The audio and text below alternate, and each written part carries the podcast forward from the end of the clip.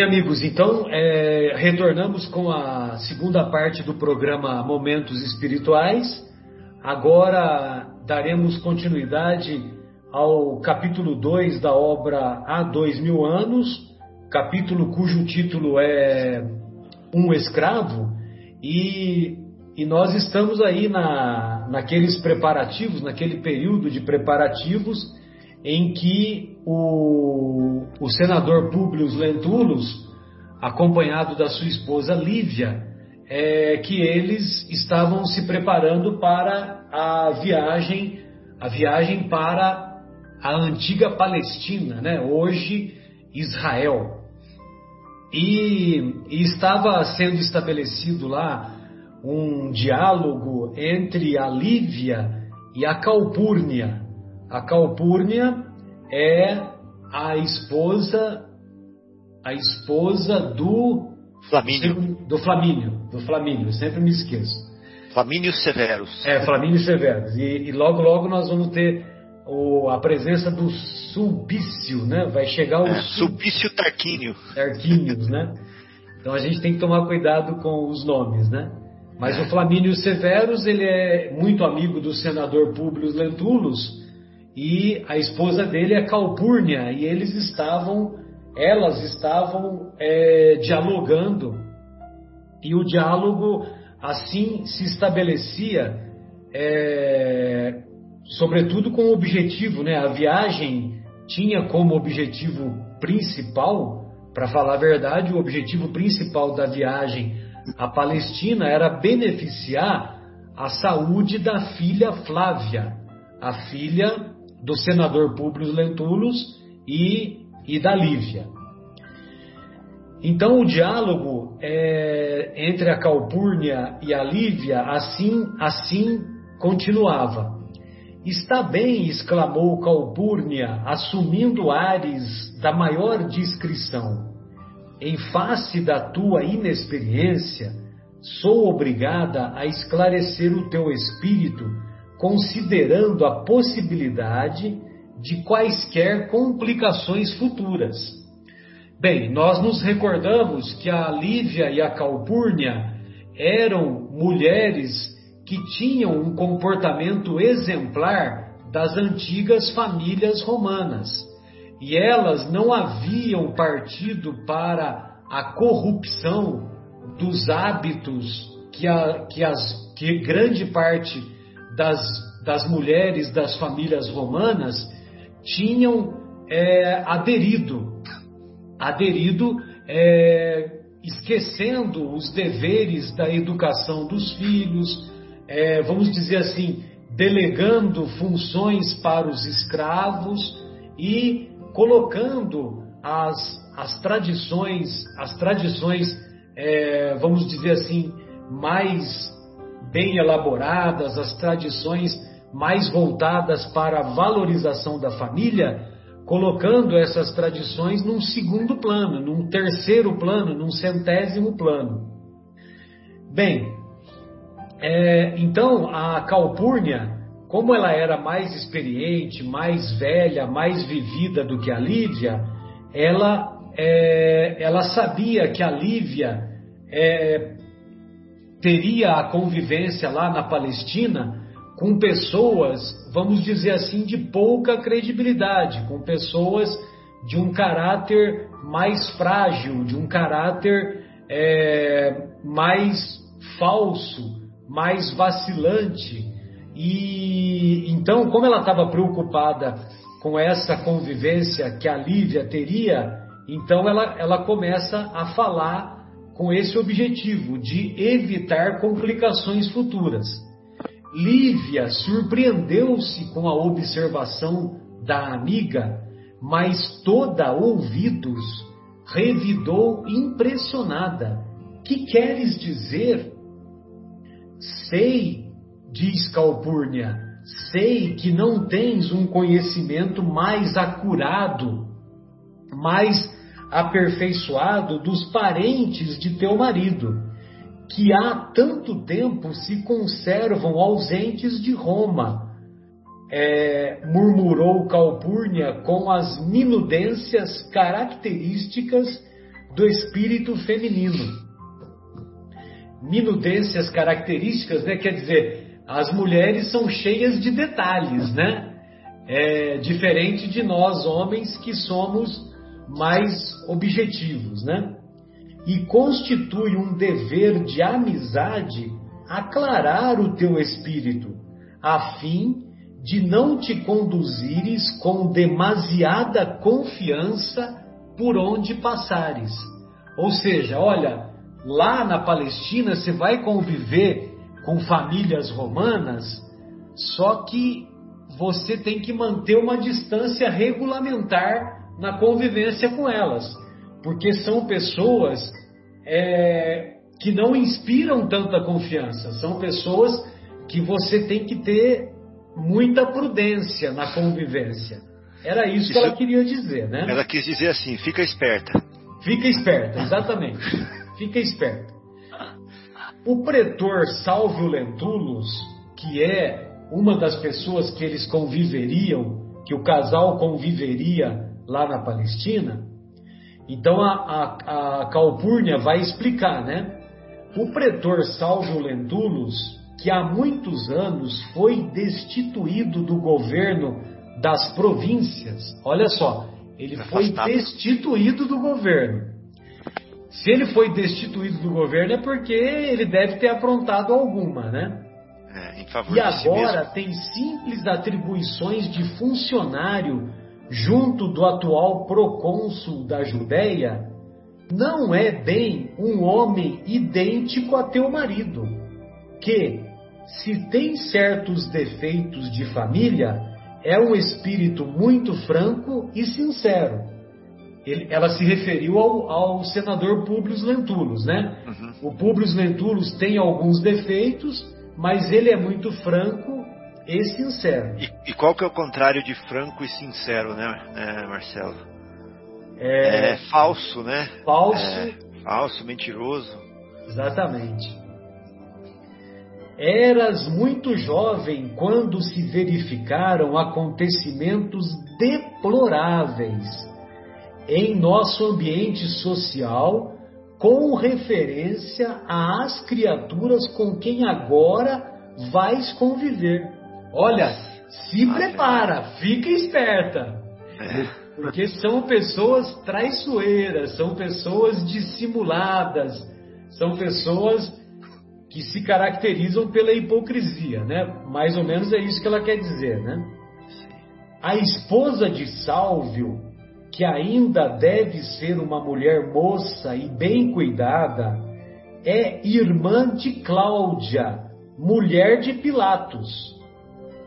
E ele faz uma observação aqui, uma observação histórica, que Pilatos foi prefeito da província romana da Judéia entre os anos 26 e 36 depois de Cristo.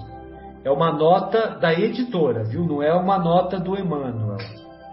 Foi o juiz que, de acordo com a Bíblia, condenou Jesus à morte na cruz, apesar de não ter nele encontrado nenhuma culpa. Né?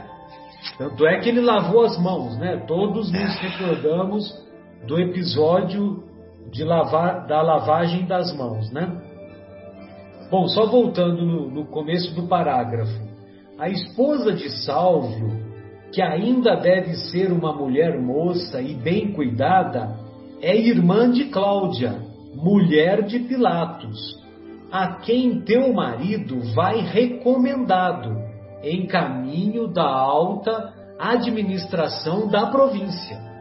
Ou seja, o senador Públio Lentulus, ele, ele vai lá para ser um, um ajudante direto e por que não dizer né, com a mesma autoridade que o próprio Pilatos, lá na, na Judéia, na antiga Palestina.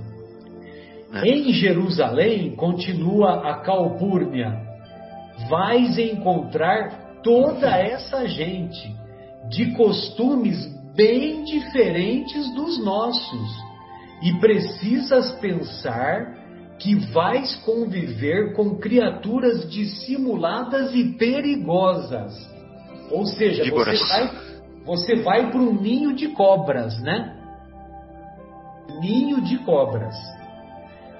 Não temos o direito de reprovar os atos de ninguém, continua a Calpurnia, a não ser em presença daqueles que consideramos culpados ou passíveis de recriminações.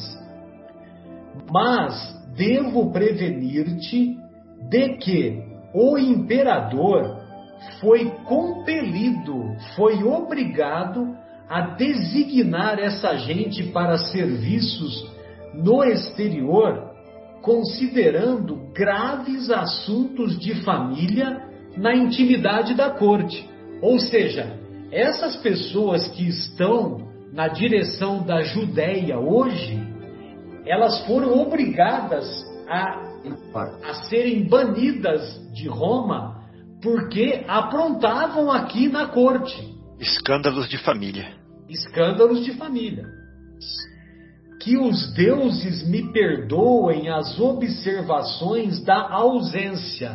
Olha que interessante, né? Falando por trás. É, olha que comentário bonito que ela faz, porque lá naquela obra O Monge e o Executivo, o autor, ele diz que nós não devemos falar de pessoas que não estão na, na nossa presença, porque se nós falarmos dessas pessoas, é um, um ato injusto de nossa parte, porque essas pessoas elas não estão presentes para poder argumentar os, o que, o que é, provocou o erro delas. Uhum. Então, por isso que a gente não pode falar mal da vida dos outros em hipótese nenhuma. Entendeu? Uhum. Agora, aqui no contexto que ela está explicando para para Lívia, né? O, o ninho de cobras que ela vai conviver, então ela faz essa observação, que eu acho que é uma observação muito pertinente e é uma uhum. observação que podemos dizer uma observação evangélica, né? que os deuses me perdoem as, observaço as observações da ausência, mas é que, na tua condição de romana e mulher de senador ainda jovem, serás homenageada pelos nossos conterrâneos distantes, homenagens que receberás em sociedade como ramalhetes de rosas cheios de perfume, mas também cheios de espinhos. Que metáfora, hein? Que metáfora bela que a Calpurnia faz, né? Uhum. Lívia ouviu a amiga entre espantada e pensativa, exclamando em voz discreta, como quem quisesse desfazer uma dúvida. Mas o pretor Sálvio não é homem idoso? Estás enganada. É pouco mais moço que Flamínio.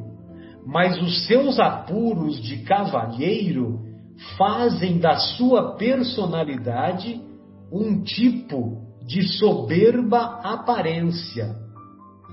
Como poderei levar a bom termo os meus deveres no caso de me cercarem as perfídias sociais, as maldades sociais, tão comuns em nosso tempo, sem agravar o estado espiritual de meu esposo? Perguntou a Lívia. Confiemos na providência dos deuses, murmurou Calpurnia, deixando transparecer a fé magnífica do seu coração maternal. Oh. Então, ela falou confiemos Deus, nos deuses porque era a fé que ela tinha, né? Confiemos na providência dos deuses. Mas nós poderíamos bem dizer confiemos na providência divina, confiemos na providência de Jesus e assim por diante, né? Uhum. Bem, então essa é que era a parte do diálogo aqui entre a é, que se estabeleceu entre a Calpurnia e a Lívia, e a Calpurnia chamando a atenção para que a Lívia é, se precavesse, né, estivesse atenta, ficasse esperta, como diz o Fábio, né, por uhum. causa que ela iria enfrentar essas tricas, ela iria, ela iria enfrentar esses relacionamentos difíceis entre as famílias romanas que o casal conviveria quando estivesse lá na Palestina. E agora eu logo em seguida o, logo em seguida é, o diálogo vai ser interrompido é, entre a Calpurnia e a Lívia e aí o, o, Marcos vai explicar por que, que o diálogo vai ser vai ser interrompido, né, Marcos? Isso mesmo, obrigado, Marcelo. É, então conversavam as duas, né? Aquela conversa de amiga onde a Calpurnia é, alertava a Lívia do que iria encontrar na Palestina, né? Com relação aos, aos romanos que lá moravam. E então as duas não conseguiram é, continuar essa é, conversação, né? Que um ruído forte é, denunciava a aproximação de Públio e Flamínio, que atravessavam o vestíbulo procurando-as. Né? E aí Flamínio entra e fala: Então, e aí? Então? É, exclamou Flamínio, bem-humorado, assomando à porta com um malicioso sorriso. Entre a costura e a palestra, deve sofrer a reputação de alguém nesta sala. Porque já dizia meu pai que mulher sozinha pensa sempre na família, mas se está com outra, pensa logo nos. Aí ele dá um tempinho, reticências, né? Outros. Outra. Pensa nos outros. Ou seja, ele falou assim: vocês estão fofocando aqui. É. vocês estão aí fofocando. De uma maneira muito delicada. Exatamente. É. Aí um sorriso sadio e geral coroou as suas palavras alegres, né, a sua brincadeira, enquanto Públio exclamava contente: Estejamos sossegados, minha Lívia, porque tudo está pronto e a nosso inteiro contento. O imperador prontificou-se a auxiliar-nos generosamente com as suas ordens diretas. Pronto. E daqui a três dias, uma galera, que, e a galera aí não é a galera, povo, né? Um bar. um uma bar. galera nos espera. é, exatamente, uma galera nos espera. Você fica pensando aqui no Brasil, né? O que seria uma galera. No caso lá, um bar, né? É, uma galera nos esperará na cercania de Hóstia, de modo a viajarmos tranquilamente.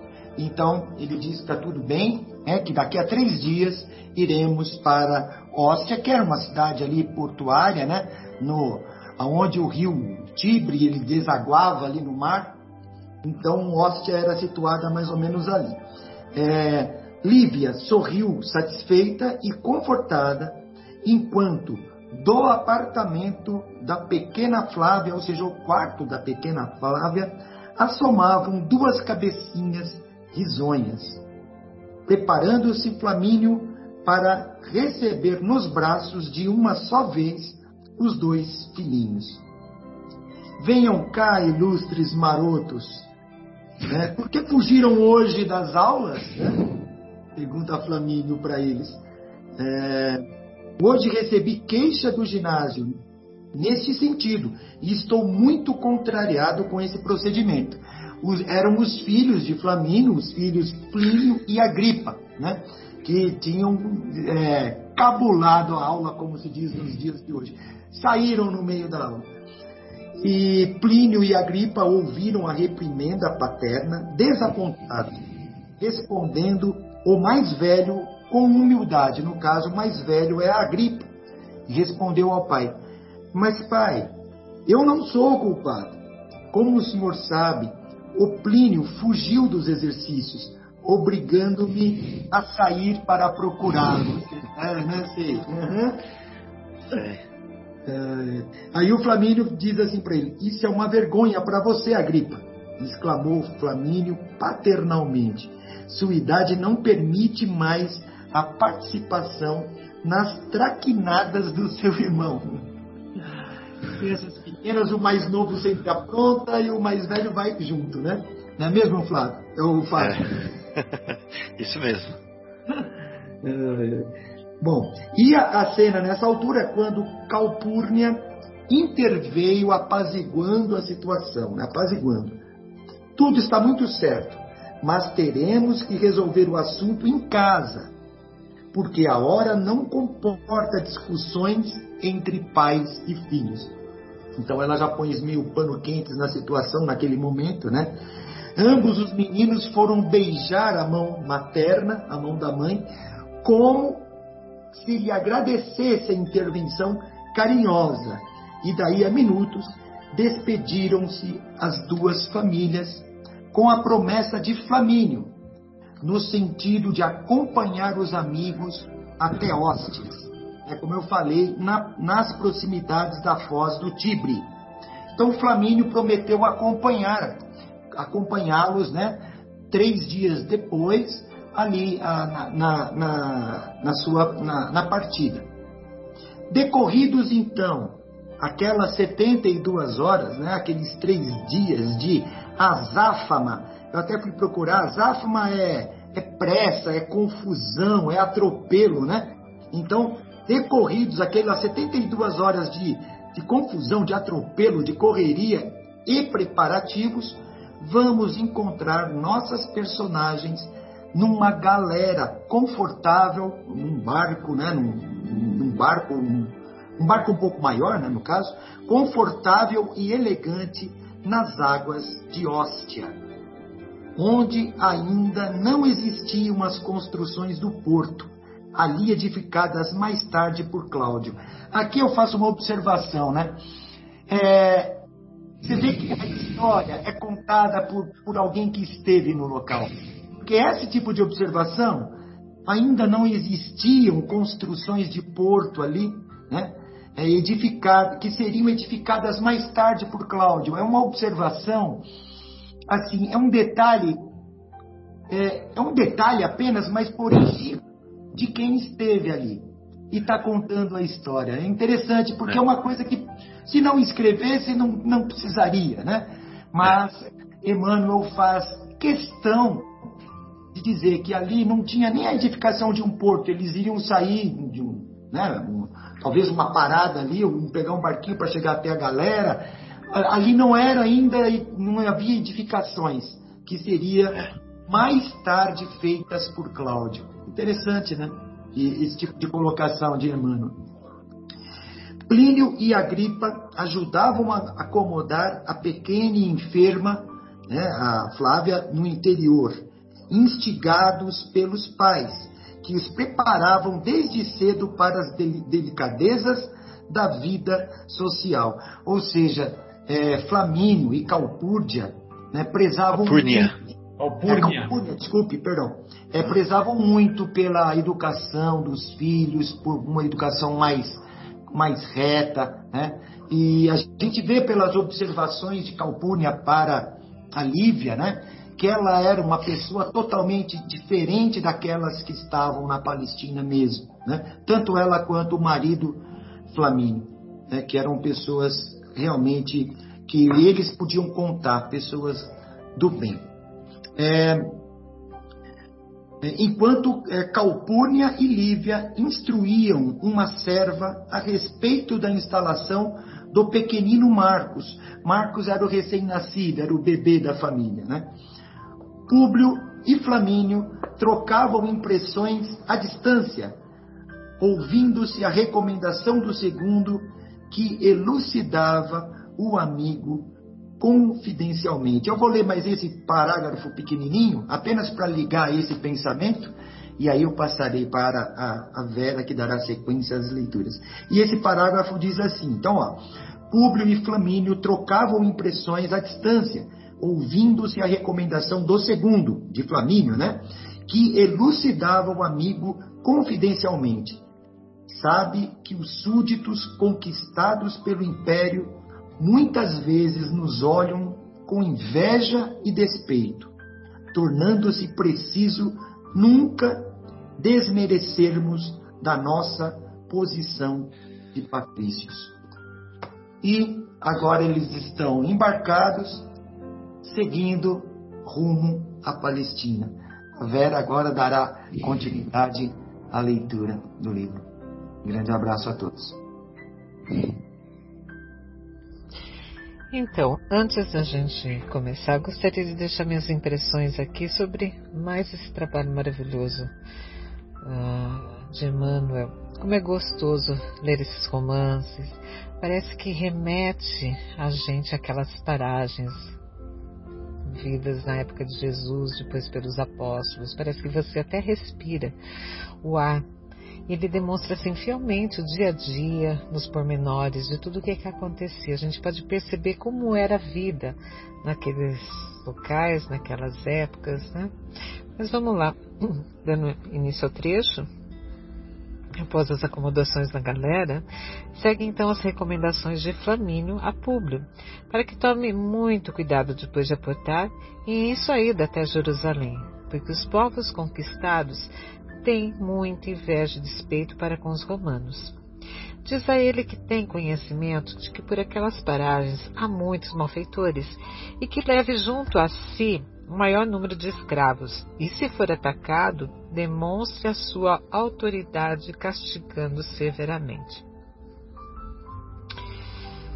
Livros, o livro também demonstra aqui, como a gente pode ver, como é que os romanos se mantinham no poder né, com essa rigidez, mantendo a sua autoridade, com qualquer coisinha que atravessasse o caminho deles. Né? Públio agradece a recomendação, vai para dentro da galera, pergunta ao chefe dos serviços, Aulus, se tudo está pronto, e este diz que sim, que apenas aguarda as ordens para partir. Todos então se despedem, Livre e Calpurnia trocam afetuosas despedidas e partem então uma viagem serena e calma, tudo se dá muito tranquilo.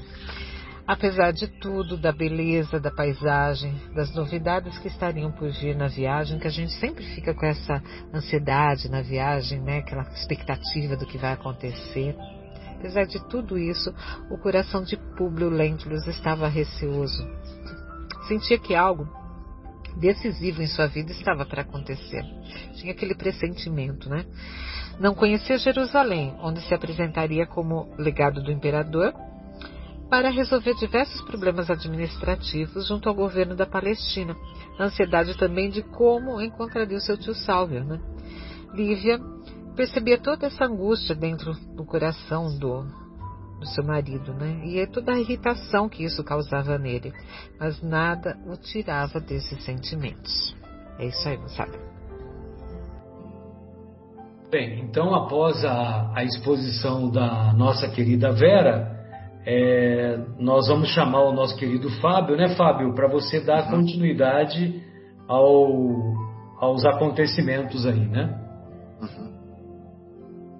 Certinho, Marcelo. Bom, é, obrigado, Vera. Né?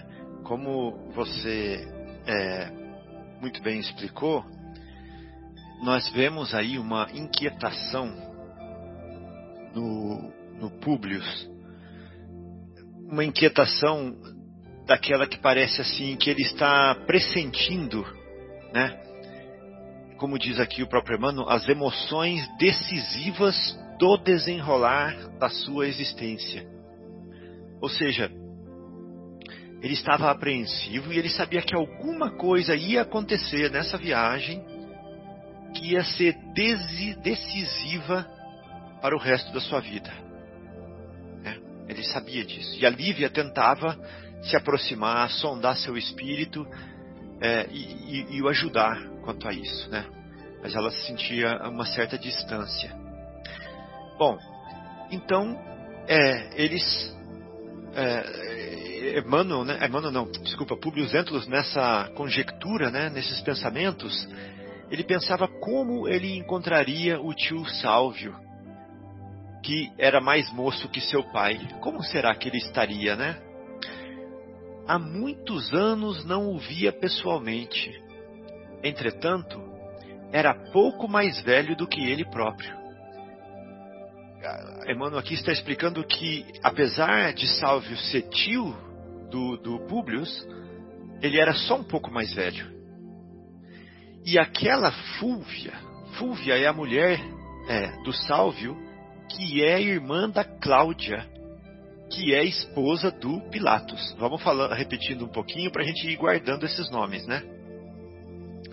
E aquela Fúvia, leviana e caprichosa, que lhe desposara o tio no torvelinho dos seus numerosos escândalos sociais. Olha só, então era uma mulher que é, teve numerosos escândalos sociais e acabou por, por desposar o seu tio Sálvio. Essa mulher se chamava Fúvia. E o Publius Lentulus estava curioso né, de como seria, como estaria essa Fúvia, tornando-se quase indesejável no seio da família. Ninguém gostava dela. Recordava mais íntimos pormenores do passado, abstendo-se, todavia, de comunicar à mulher as mais penosas expectativas. Refletindo igualmente na situação da esposa e dos dois filhinhos, encarava com ansiedade os primeiros obstáculos à sua permanência na Judéia, na qualidade de patrícios, mas também como estrangeiros considerando que as, as amizades que os aguardavam eram problemáticas. Então não precisou do conselho da Calpurnia para o Públio. Ele já sabia de tudo. E ele próprio não tinha falado para Lívia. Ele guardava isso dentro dele. Mas ele sabia também do que o esperava. Entre as suas cismas e as preces da esposa, agora aqui eu quero fazer um comentário. Olha que interessante. O homem do Estado, o homem do mundo, o homem das coisas materiais, o homem da posição hierárquica, o homem do poder, ele fica com as suas cismas. E a mulher espiritualizada, aqui nesse caso, né, humilde como nós a vamos conhecer, ela fica com as preces. Por quê? Porque quem está afastado de Deus fica com a cisma, fica com o medo. Porque o medo é a característica de quem está fora de Deus. Né? E quem está com Deus, ou seja, fica conversando com Deus, está com Deus presente, ela fica com as preces. Olha que interessante essa, essa observação, né? Entre as suas cismas e as preces da esposa estava a terminar a travessia do Mediterrâneo, quando chamou a atenção do seu servo de confiança nestes termos. O servo se chama Comênio. Então ele falou para o Comênio assim: Dentro em pouco estaremos às portas de Jerusalém. Mas, antes que isso se verifique, temos que realizar pequena marcha depois do ponto de desembarque. Tem um trechinho para caminhar antes de chegar em Jerusalém. Será que era lá no porto de Jope? Eu acho que era perto, né? Que a gente aprendeu lá no livro Paulo de Tarso. Reclamando, você quer falar, Marcelo? Não, no livro, no livro Paulo e Estevão, né? Paulo e Estevão, é, né? Porto, é, eu acredito que seja o porto de Jope, sim, né? É, onde, onde hoje é, fica Tel Aviv, ou próximo de Tel Aviv. Entendeu? É, porque Jerusalém não é uma cidade costeira, né? Precisa, é. precisa caminhar é, 50, 60 quilômetros aproximadamente, né? Alguma coisa é. nesse, nesse sentido. Sim, sim. Então, é, então nós vamos caminhar um pouco, né? Antes de chegar às portas de Jerusalém, e isso reclama muito cuidado de minha parte com relação ao transporte da família. Vamos traduzir isso daqui, gente? Nós vamos andar por essas estradas aí e elas são perigosas, principalmente para um estrangeiro e ainda mais se ele é patrício. Então eu preciso de vocês, escravos, que nos cerquem, que nos protejam, que estejam atentos. Ele fala assim: esperam-se alguns representantes da administração da Judéia, mas certamente estaremos acompanhados dos teus cuidados. Ele está falando para o Comênio. Pois vamos aportar a região para mim desconhecida e estrangeira. Então faça o seguinte, Comênio: reúne todos os servos sob as tuas ordens, de modo a garantirmos absoluta segurança pelo caminho. E a resposta do Comênio foi pronta: Senhor, contai com o nosso desvelo e dedicação.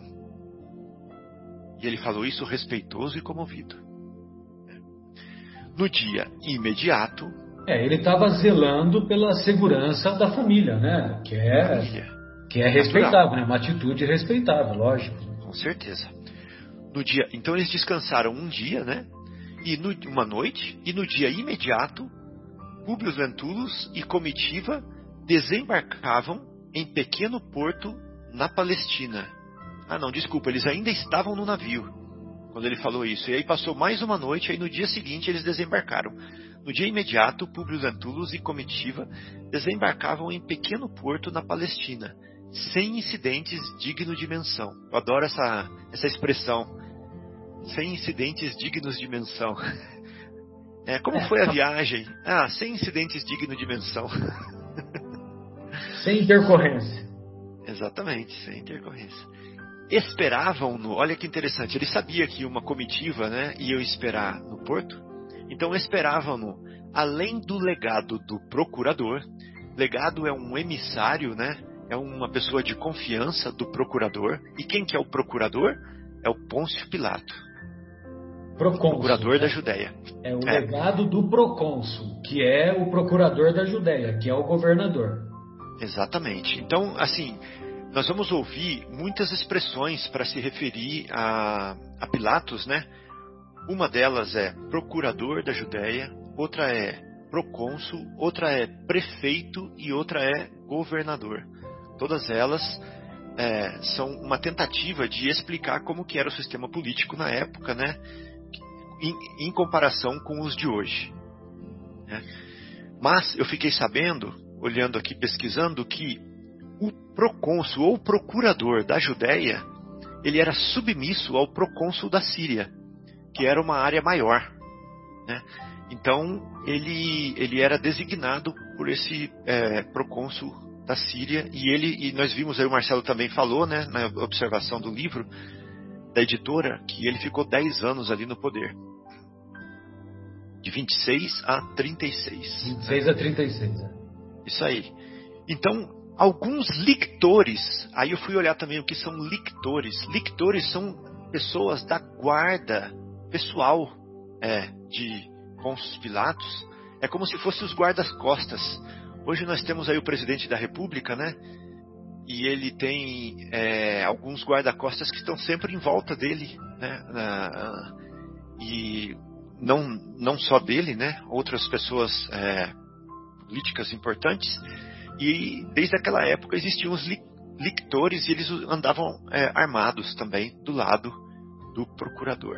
Então alguns Já, lictores eles andavam também, com uma, eles andavam, Fábio, parecia um bambu com um machado na ponta, né? Uma machadinha envolvida num feixe de varas, é, é. interessante, né? É, exatamente. Mas é isso mesmo, então, é como se fosse um guarda-costas, é isso mesmo. É. Então alguns lictores e numerosos soldados pretorianos, né, da guarda romana, comandados por quem? Nós vamos ouvir muito esse nome nesse livro. Comandante dos pretorianos ali da Judéia, Sulpício Tarquínios, munido de todos os aprestos, apetrechos e elementos exigidos para uma viagem tranquila e confortável pelas estradas de Jerusalém. Olha que interessante. Então, foi uma comitiva do exército ali para transportá-los, do exército é. romano. E a Prestos, né? A, a, Prestos é todos os materiais necessários, né? Então ele estava munido de todos os materiais necessários para que a viagem transcorresse sem problemas, né? Isso mesmo. Então, após o necessário repouso, foi esse repouso que eu confundi com o outro lá da, do barco. Então, eles repousaram ali em terra, né, um pouquinho. Após o necessário repouso, a caravana pôs-se a caminho, parecendo antes uma expedição militar do que um transporte de simples família. Olha só a importância desse Publius Lentulus e da sua família, né, transportada pelo exército, né, por uma comitiva do exército romano ali que parecia um transporte militar, uma expedição militar, através das estações periódicas de descanso. Mas é interessante, Fábio, que, por exemplo, o Emmanuel, ele coloca, né? Porque os acontecimentos que vão ocorrer em seguida são, são acontecimentos marcantes para a existência dele, né? Então, quer dizer, ele estava ele tava armado de, um, de uma situação que era uma verdadeira expedição militar, né? É. Ou seja, para que houvesse uma para que houvesse uma, uma, uma agressão à família dele, tinha que ter um aparato militar igual ou superior, né? É. Igual ou superior. E nós vamos ver que o acontecimento que virá em seguida, né, na, no, na próxima semana, é um acontecimento que poderia passar despercebido, entendeu? Por quê? Porque ele estava com uma expedição militar, né? É. Só que, só que nós vamos ver que, que não era, que não foi isso que não é isso que vai ocorrer, né? Exatamente. Uhum. Então vamos lá. E, e, interessante, eu vou pegar esse gancho do que você falou aí para fazer um comentário depois, tá? Certo. Dessa, porque o Emmanuel queria mostrar o aparato do qual ele é, do qual no ele qual estava cercado, ele, né? Ele respirava, ele vivia esse aparato. Sim, né? sim. Então olha só, olha que é agora que vem isso aí, Marcelo. As armaduras dos cavalos, os capacetes romanos reluzindo ao sol. Imagina o Emmanuel, um espírito que já conquistou a humildade, que já conquistou é, o desprendimento, rememorando a armadura dos cavalos que o serviam e o brilho do capacete dos romanos reluzindo ao sol, servindo. Imagina ele lembrar tudo isso. Que interessante, né, Marcos? Interessante. Muito interessante. Os trajes extravagantes, os palanquins enfeitados. Palanquins eram aquelas caixas com alças, né, que os escravos carregavam as pessoas ilustres dentro delas. Né? Os palanquins enfeitados, animais de tração e os carros pesados da bagagem davam ideia da expedição triunfal que o meu espírito há dois mil anos andou e que hoje eu estou contando humildemente para vocês o tanto de erro que eu entrei por causa é, é, a, por causa desse aparato né? que muitos nós sonhamos hoje em dia né, com ele embora azafamada e silenciosa atarefada e silenciosa atarefada né? silenciosa. Ou seja, vamos levar esses patrícios até o alvo, né, até o destino, e vamos é, silenciosos. Ia a caravana a bom termo. Agora vai vir o incidente que o Marcelo se referiu. Ia a caravana, acho que eu vou ter que ler o parágrafo pelo menos até o fim, né? Depois nem que dê uma repetidinha no próximo, Não tem problema. próximo estudo. Não É. tem problema. Ia Se a achar caravana. que deve seguir um pouco adiante, aí eu, eu começo da outra página, não tem problema. Tá. Ia a caravana a bom termo, quando nas proximidades de Jerusalém ocorre um imprevisto. Um corpo sibilante cortou o ar fino e claro. Olha que interessante ele falar o ar fino e claro, né? E o corpo sibilante a gente imagina, né? Um que passou perto do ouvido. Exatamente. É. É assim que fazia lá em Santa, Santa Rita. É. Ouvindo é, ao mesmo tempo um grito estridente e lamentoso. Ai! né? Exato. Minúscula pedra ferira levemente o rosto de Lívia. Levemente. Levemente. Levemente. Essa palavra é importante aqui. Sim. Né? Levemente.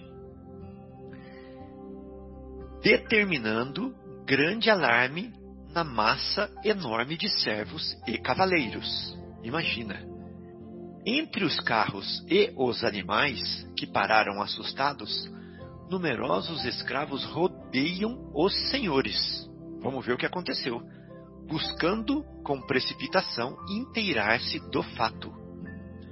Sulpício Tarquinos, que era o chefe dos pretorianos, dos soldados, num golpe de vista, dá largas ao galope da montada, ou seja, ele sai galopando, buscando prender um jovem que se afastava, receoso das margens do caminho. Agora, gente, eu vou ler uma coisa que eu não tinha prestado atenção das outras vezes que eu li o livro. E, culpado ou não, culpado é, ou não, culpado ou não, o Emmanuel não fala que ele é culpado. Olha que interessante. Isso é uma coisa muito interessante também. Eu, eu sempre achei que ele era culpado, esse, esse uhum. moço. Mas culpado ou não, foi um rapaz dos seus 18 anos apresentado aos viajantes para a punição necessária. E aqui vou fazer mais uma observação.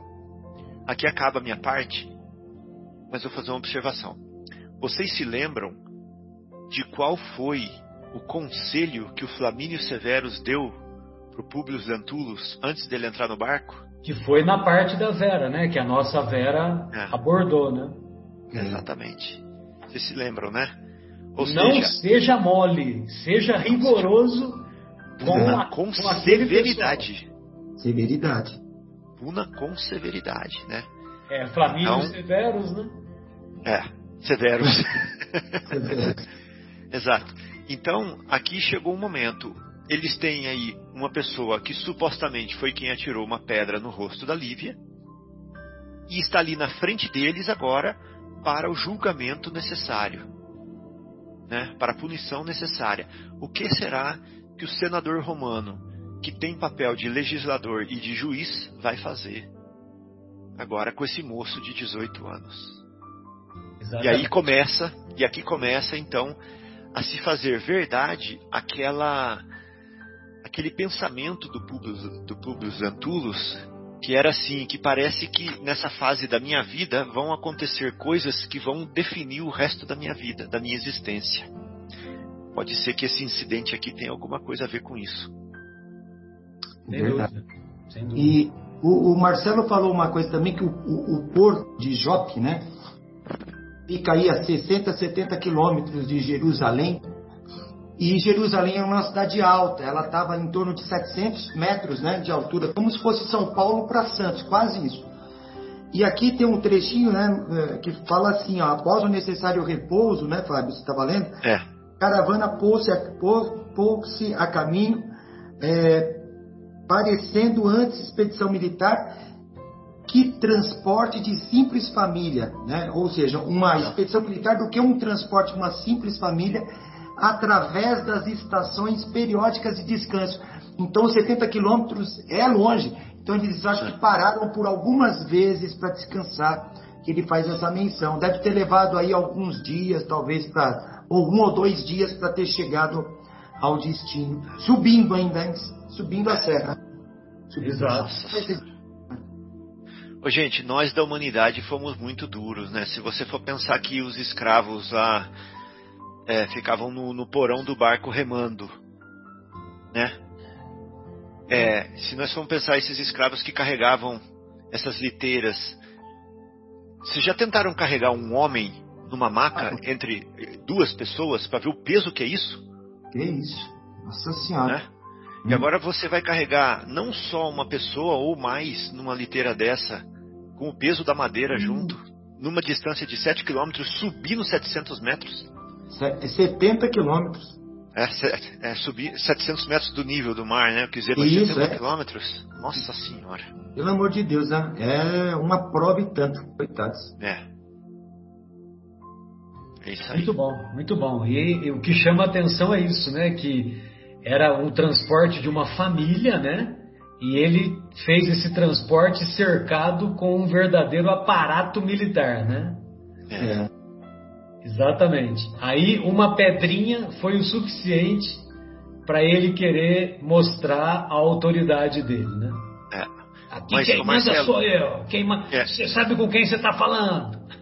Então, agora você imagina, né? Olha só. O, o, o Pôncio Pilatos, ele era um procônsul ou um procurador do procônsul da Síria. Quem vai estar do lado dele é um- uma ordem direta do imperador. Né? Um, um recomendado direto do imperador. Sim. Então, o, Públio Lentulus era a maior autoridade pisando naquele solo. Um senador da República. É, então era uma coisa, não era Na qualquer coisa. né? hierarquia, o senador é logo abaixo do imperador, né? É, Maria. E, era, e ainda mais que era ordem direta. É, hora. Nossa senhora. Bem, amigos, então encerramos o nosso programa de hoje e na próxima semana daremos continuidade com o, o, o desenrolar dos acontecimentos dessa obra maravilhosa em que o autor da obra se despe do seu ego e conta e nos relata, nos dá a informação com toda a humildade que o seu espírito conquistou ao longo dos séculos, é, nos relata para nosso aprendizado é, todos os desvios do, do seu caráter, todos os desvios da sua trajetória naquele momento, que cada um de nós, talvez, se estivéssemos na posição dele, talvez tivéssemos feito o mesmo ou, por que não dizer, até pior, né? Um grande abraço a todos e até a próxima.